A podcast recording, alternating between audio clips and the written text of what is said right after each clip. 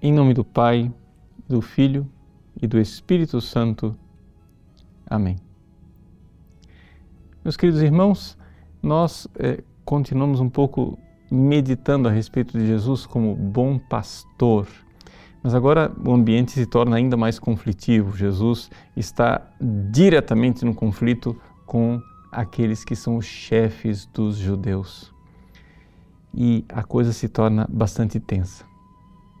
Jesus, porém, agora vem com uma clara mensagem de poder, que ninguém vai conseguir arrancar as ovelhas dele.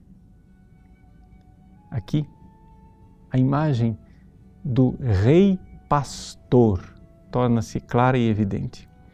Nós sabemos que o povo de Israel teve um grande rei. Mil anos antes de Cristo, havia ali o grande rei Davi. O rei Davi, ele era um pequeno pastor que soube enfrentar leões com as suas pedrinhas e a sua funda e que salvou o povo de Israel do Golias.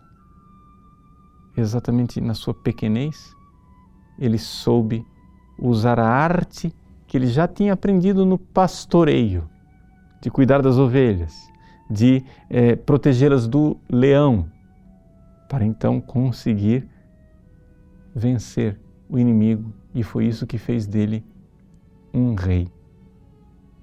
Davi, o rei pastor.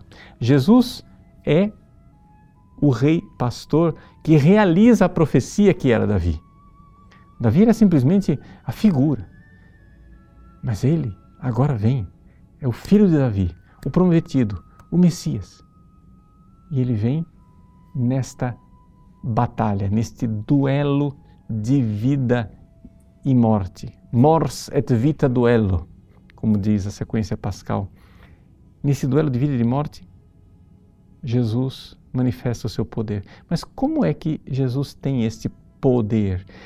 Que as suas ovelhas não serão arrancadas dele? O poder de Cristo é paradoxal, porque o poder lhe é dado quando ele morre na cruz. No seu discurso do Bom Pastor, Jesus diz com toda clareza: o pastor dá a vida pelas ovelhas. Aqui ele dá a vida em dois sentidos. Primeiro, dá a vida porque ele derrama seu sangue e dá a vida. E segundo, porque ele transmite a vida.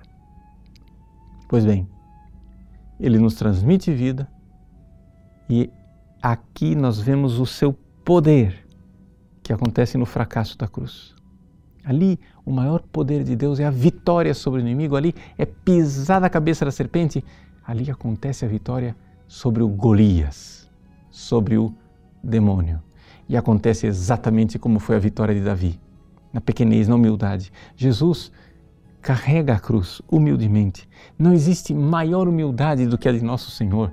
Ele realmente nos serve. Quando na última ceia ele apareceu lá lavando os pés dos seus discípulos, quase que como o pastor que cuida da ovelha, enfaixando as suas feridas, né? é, tosqueando, tirando lá os carrapatos, as sujeiras da ovelha.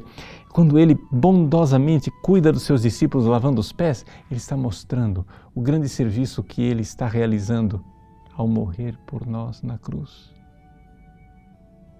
Ele derrama seu sangue lava nossos pecados e vence o inimigo.